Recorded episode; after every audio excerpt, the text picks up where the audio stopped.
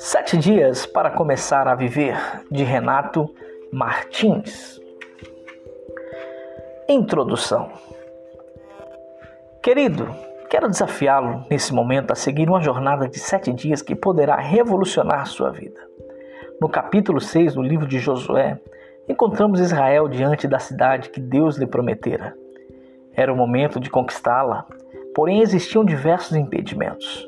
Um largo rio em tempo de cheia, uma cidade protegida por muros tão largos e altos que era possível transitar duas carruagens por cima deles e, ainda, um forte exército armado.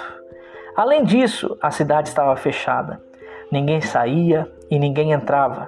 Conquistar Jericó aparentemente era impossível. Mas o que limitava os homens de Josué não limitava Deus. A promessa estava de pé. Nenhuma dificuldade tem o poder de apagar as promessas de Deus. Porém, promessa é um compromisso sobre algo que irá acontecer.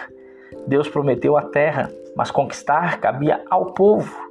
Então, Deus ordenou que eles rodeassem a cidade por seis dias, todos bem armados, e no sétimo dia que rodeassem novamente a cidade, sete vezes ao som do toque da trombeta e do grito do povo. Assim o muro cairia.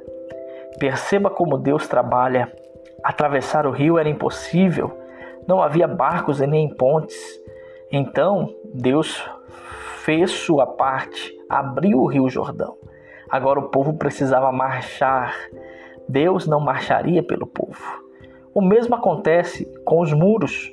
Eles jamais poderiam derrubá-lo. Deus podia, mas para tanto, ele ordenou uma campanha que durou sete dias. Saiba que aquilo que estiver ao seu alcance, Deus não fará por você. Os moradores, ao verem os israelitas rodeando a cidade diariamente durante seis dias, certamente ficaram confusos. Quando chegou o sétimo dia, as tropas de Josué não pararam ao final da primeira volta.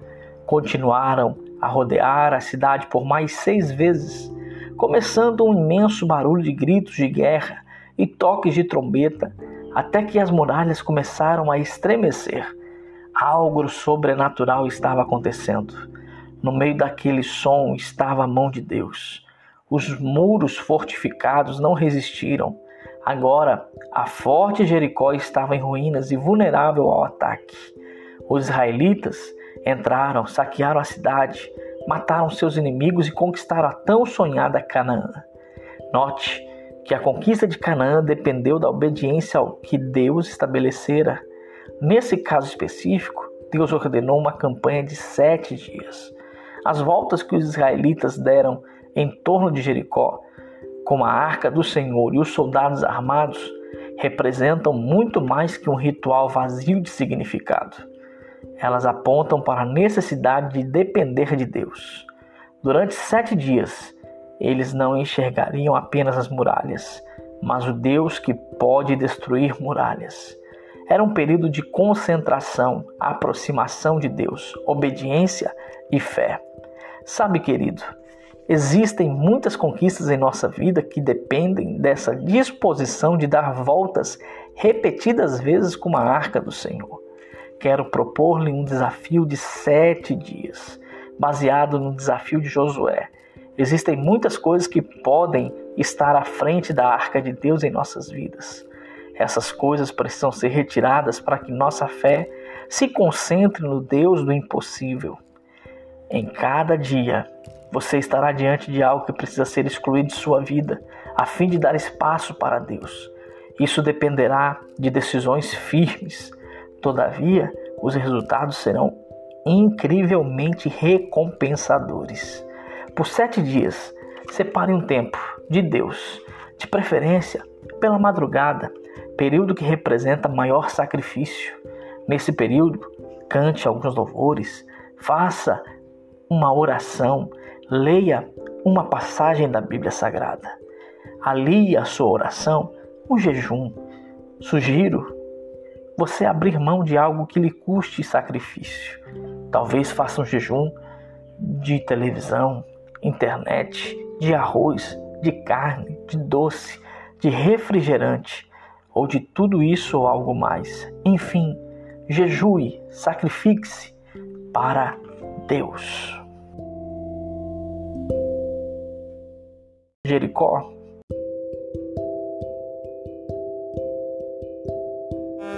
Sete dias para começar a viver. Texto de Renato Martins. Primeiro dia: a derrota do pecado. Mas as vossas iniquidades fazem separação entre vós e o vosso Deus. Isaías 59, verso 2. O pecado é uma fraude. Promete prazer e paga com sofrimento. Promete vida e paga com a morte. Pecado, um minuto de alegria, uma eternidade de remorsos. Jesus tratou o pecado de maneira radical. Ele disse: Se teu olho te faz pecar, arranque-o e jogue fora, porque é melhor entrar no céu com um olho do que no inferno com os dois. Existe algum pecado te afastando de Deus? Neste dia, identifique quais pecados existem em sua ficha espiritual, mesmo aqueles que só você, Deus e o diabo conhecem. Ore a Deus, confessando-os, um por um. Peça ao Espírito Santo para gerar arrependimento e nojo por essa carniça espiritual que se apoderou de você. Em seguida, Procure um cristão idôneo que seja temente a Deus e de sua confiança, e decida contar-lhe todos esses seus pecados. Esse é o primeiro passo para você ser curado e liberto dessa maldição. Sugiro uma leitura de Tiago, capítulo 5, versículos 15 a 19, e também 1 João, capítulo 2, versículos 1 e 2. Veja bem, querido, não basta orar confessando a Deus os seus pecados. A oração a Deus apenas lhe dará o perdão desses pecados, mas não a libertação deles. Pouco adianta ser perdoado e amanhã pecar novamente. Deus quer cortar esse mal pela raiz.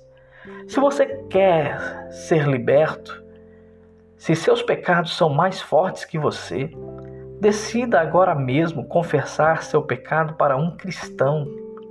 A confissão gera libertação e enfraquece o pecado. Não abra mão disso. Caso contrário, o fardo do pecado jamais cairá de seus ombros. A decisão é sua. Esse é seu primeiro desafio.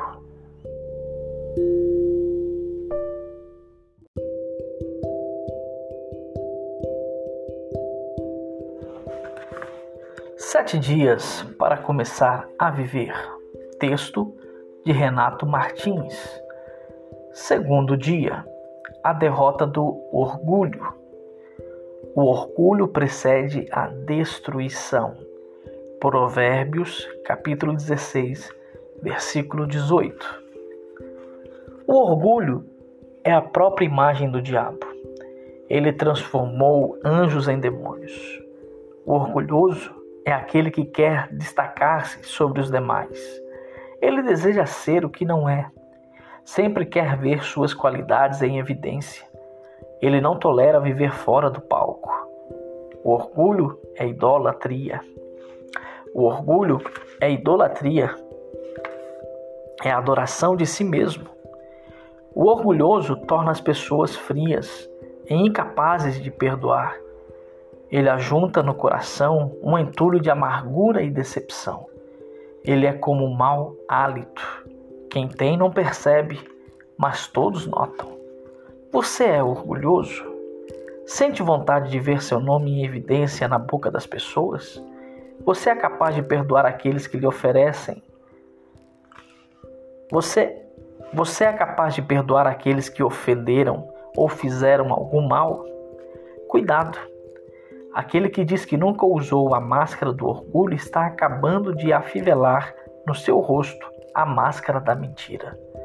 Neste dia, ore a Deus para que a humildade encontre espaço em seu coração.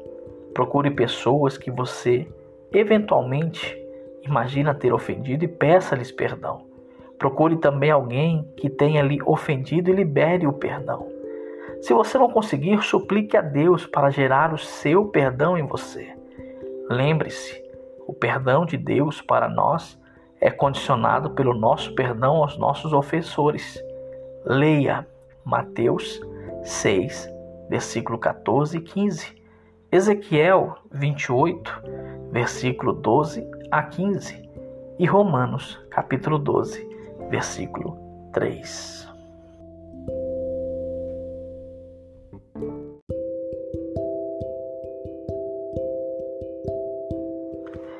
Sete dias para começar a viver. Texto de Renato Martins. Terceiro dia. A derrota da mentira. Os lábios mentirosos são abomináveis ao Senhor, mas o que agem fielmente são o seu prazer. Provérbios, capítulo 12, versículo 22. Satanás sempre usou a mentira como meio de sobrevivência. Ele é o pai da mentira, portanto, é o seu mentor e criador.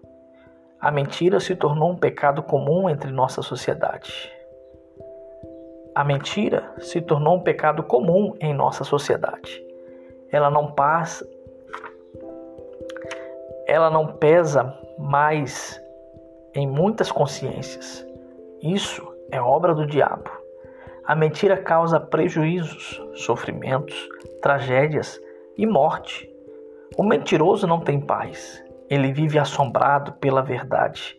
Teme o dia em que sua casa cairá. Ele acaba acreditando em suas próprias mentiras e se torna escravo do próprio engano. Deus odeia a mentira. Jesus disse: Eu sou a verdade. Nele habita a verdade. Abrigar a mentira é convidar o diabo para morar conosco. Há pessoas que veem a mentira como única alternativa para obter vantagem ou para esconder algum erro.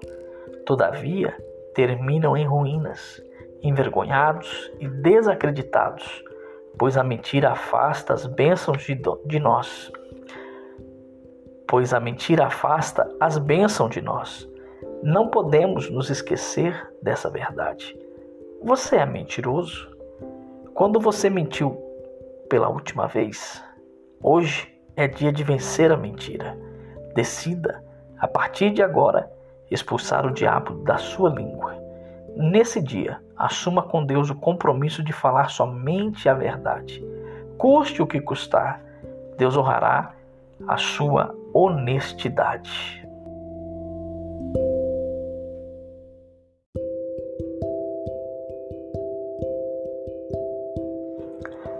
Sete dias para começar a viver.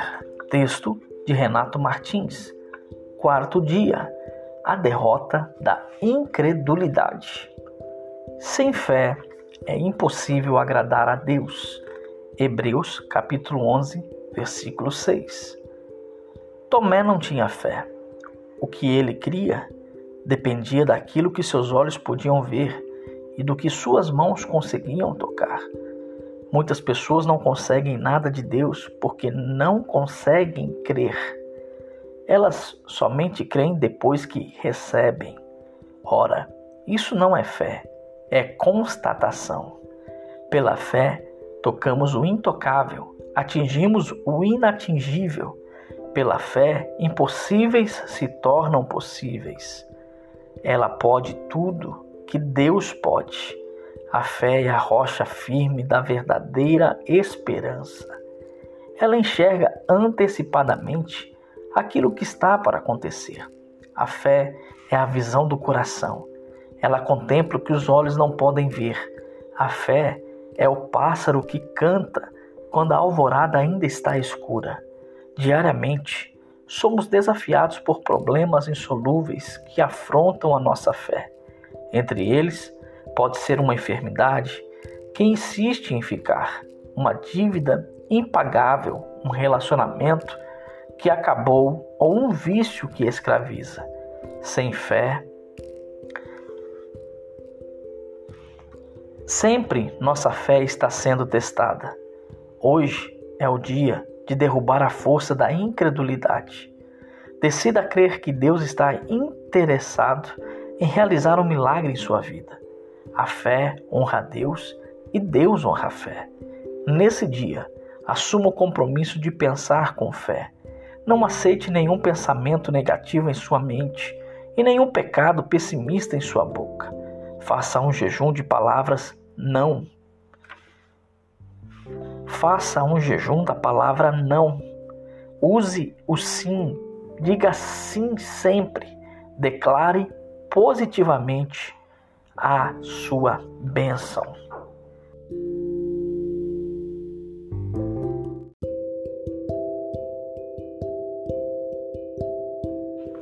Sete dias para começar a viver. Texto de Renato Martins. Quinto dia: a derrota da autossuficiência. Se é o grande poder, seu é o grande poder, a glória e a majestade. Tudo que existe nos céus e na terra é seu, ó Senhor, e seu é este reino. 1 Crônicas capítulo 24, versículo 11. O dinheiro é um bom servo, mas um péssimo patrão. Ele é o melhor, ele é o maior senhor de escravos do mundo. Por causa do dinheiro, as pessoas vivem, matam e morrem, casam e divorciam. O dinheiro controla o mundo. Muitas pessoas se acham autossuficientes por causa do que possuem. Chegam a dizer que não dependem e não precisam de ninguém. O câncer da independência destrói a fé em Deus. É a comunhão e a comunhão dos relacionamentos. A Bíblia nos ensina a depender de Deus. Se o Senhor não edificar a casa, em vão trabalham os que a edificam. Se o Senhor não guardar a cidade, em vão vigia a sentinela. Salmo 127, verso 1. Desde as coisas mais simples até as mais importantes, precisamos subordinar tudo ao controle da vontade de Deus. Deus conhece a sua vida. Ele está na sala de comando do universo, dirigindo a história. Quantas decisões você vem tomando ao longo de sua vida sem consultar a Deus? Quantos dissabores e decepções que você sofre hoje poderiam ser poupados caso você tivesse ouvido a Deus? Fale hoje com Deus sobre tudo o que acontece na sua vida. Responda a si mesmo se Deus ainda está no seu casamento ou namoro, nos seus negócios, no seu trabalho, na criação de seus filhos, na sua relação com a igreja, na administração do seu dinheiro e do seu tempo. Deus é o Senhor sobre tudo ou um mero espectador desinteressado em seus problemas? Guarde isso para sempre. Ou Deus é tudo em sua vida, ou ele não é nada.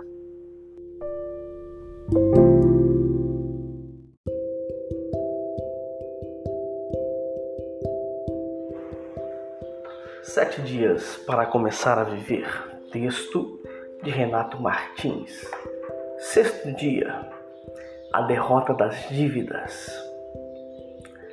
Da mesma forma que o rico domina o pobre, aquele que toma emprestado torna-se escravo do que empresta. Provérbios capítulo 11, versículo 6.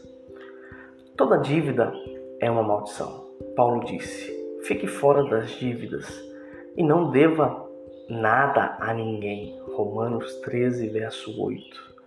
A dívida representa aquele compromisso vencido e praticamente impagável. Dificilmente encontramos uma pessoa que não esteja endividado. O argumento que a maioria usa para justificar seu endividamento é que ganham pouco ou que suas despesas são muitas. A principal razão porque alguém se endivida está no fato de gastarem mais do que ganham. Isso parece óbvio, porém nesse terreno cheio de lodo muitos têm escorregado. O que você ganha sempre servirá para custear aquilo que você precisa. porém jamais será suficiente para bancar aquilo que você deseja. As pessoas que conseguem diferenciar necessidades de desejos são as que nada devem. Pare um pouco e pense nas suas dívidas. Se você tivesse gastado seu dinheiro somente com aquilo que efetivamente precisa, será que você estaria devendo? Nesse dia, Deus deseja libertá-lo desse jugo opressor que vem roubando sua paz, sossego e alegria. Para derrotar as dívidas, você precisará ser firme e tomar algumas decisões. A primeira, ore. Seja franco com Deus a respeito de suas dívidas. Assuma seu erro no processo de endividamento. Expresse a Deus como filho sua necessidade de socorro. Leia 2 Reis, capítulo 4, verso 1 a 7. Em segundo lugar, estabeleça um orçamento escrito. Relacione num papel tudo que você ganha e gasta. Registre todos os movimentos financeiros, desde o pão do café até a venda da casa. Anote tudo, todos os dias. Isso permitirá isso permitirá uma análise do seu comportamento financeiro em relação a desejos e necessidades e impulsará você por um freio nos gastos. E impulsará você a pôr um freio nos gastos. Terceiro lugar, ana... terceiro lugar, aliste o total de bens que você possui. Faça uma lista de cada bem móvel ou imóvel que você possui. Considere algo que você possa abrir mão em nome de sua libertação das dívidas. Em quarto lugar, aliste seus compromissos. Faça uma lista de tudo que você deve. Verifique o juro de cada dívida. Estabeleça como prioridade pagar aquelas com maior custo. Em quinto lugar, considere um aumento em seu orçamento. Lembre que é na crise que aparecem as melhores oportunidades. Use sua imaginação e lute por uma renda alternativa para auxiliá-lo a quitar esses compromissos. Em sexto lugar, não acumule dívida nova. Evite fazer novas dívidas para pagar dívidas antigas, a não ser que os juros sejam menores. E não assuma novos compromissos financeiros. Em sétimo lugar, Contente-se com o que você tem. Paulo disse em 1 Timóteo, capítulo 6, verso 8: Tendo com o que comer e com o que nos vestir, estejamos com isso contentes. Em oitavo lugar, não desista. No início de tudo, pode parecer inútil ou muito tímido. Não caia na tentação de não continuar. Não pare até que tenha alcançado seu objetivo de livrar-se das dívidas Lembre-se, o covarde nunca tenta, o fracassado nunca termina, mas o vencedor nunca desiste.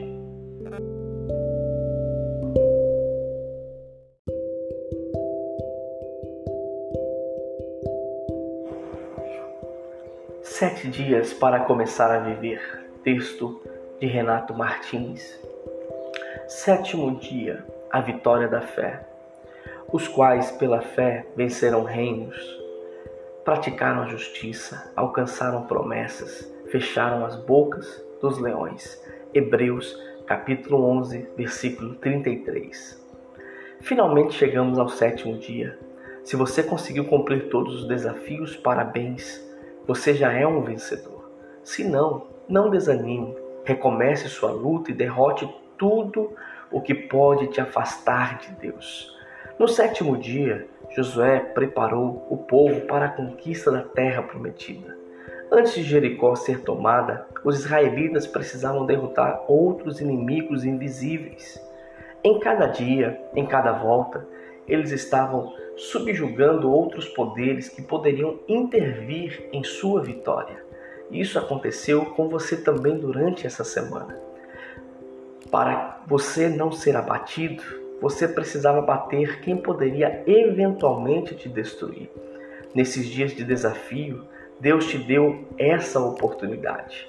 O pecado, o orgulho, a mentira, a incredulidade, a autossuficiência e as dívidas são alguns dos inimigos que Deus está destruindo diante de você. No sétimo dia, os israelitas deram outras sete voltas, tocaram trombetas e gritaram. Essa era a ordem de Deus. Eles obedeceram e receberam o milagre. Repetir as voltas sobre Jericó significava que cada desafio cumprido não deve ser realizado apenas uma vez na vida ou uma vez na semana, mas ser uma luta constante. Deus deseja te dar vitória constantemente. Todavia, você precisa dar um salto de fé. Quando os israelitas deram o grito de guerra, era como se eles estivessem dizendo: agora é tudo ou nada, é vida ou morte.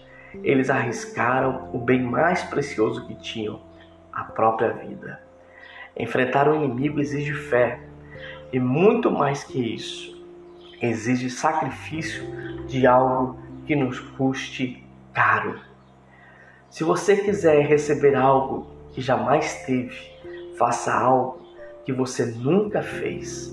Lembre-se, a fé honra a Deus e Deus honra a fé. Que Deus abençoe você.